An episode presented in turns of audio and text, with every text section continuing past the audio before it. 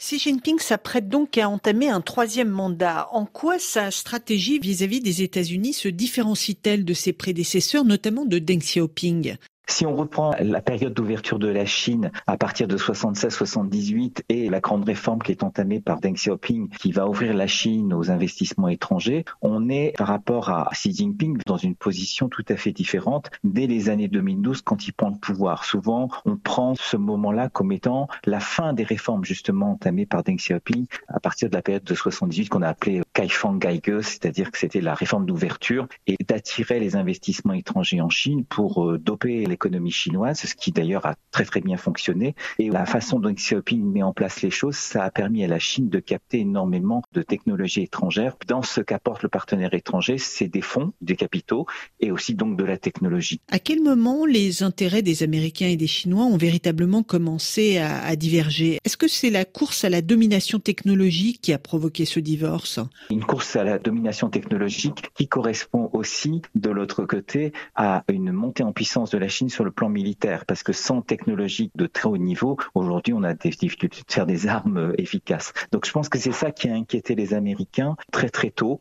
On peut dire que le, le changement d'attitude des États-Unis, c'est les deux dernières années de la présidence d'Obama, au moment où Anthony Blinken est secrétaire d'État adjoint aux affaires étrangères, et de l'autre côté, on a Joe Biden qui est le vice-président d'Obama. Donc, c'est à ce moment-là, donc ça fait huit ans à peu près, que les Américains mettent une stratégie en place de reprendre en main les transferts de technologies, etc. Avec la crise autour de Taïwan, on voit que les tensions sino-américaines ne cessent de s'envenimer. La Chine de Xi peut-elle s'opposer militairement aux États-Unis? Je pense que les Américains ont encore euh, un différentiel, on va dire, sur le plan de la capacité d'intervenir. Et puis surtout, l'armée américaine est une armée entraînée qui a travaillé sur beaucoup de terrains. Aujourd'hui, la Chine n'a pas encore été dans un conflit ouvert dans lequel véritablement elle peut tester son armée. Mais pour l'instant, je pense que les Américains les dominent largement. Xi Jinping, il a besoin de faire de la recherche en technologie, de produire aussi un certain nombre de nouvelles technologies. Il essaie aussi de mettre en place un système de surveillance de masse. Je pense que sans euh, ordinateurs quantiques, sans des nouvelles technologies qui sont en cours, ils ne peuvent pas mettre ce système en place pour surveiller un milliard 400 euh, millions de gens. Puis de l'autre côté, la modernisation de la technologie chinoise va servir évidemment aux militaires. Donc ils sont un peu sur ces deux pieds-là et il faut aussi prendre en compte que la Chine n'est plus l'usine du monde aujourd'hui pour les pantalons, les chaussures, etc.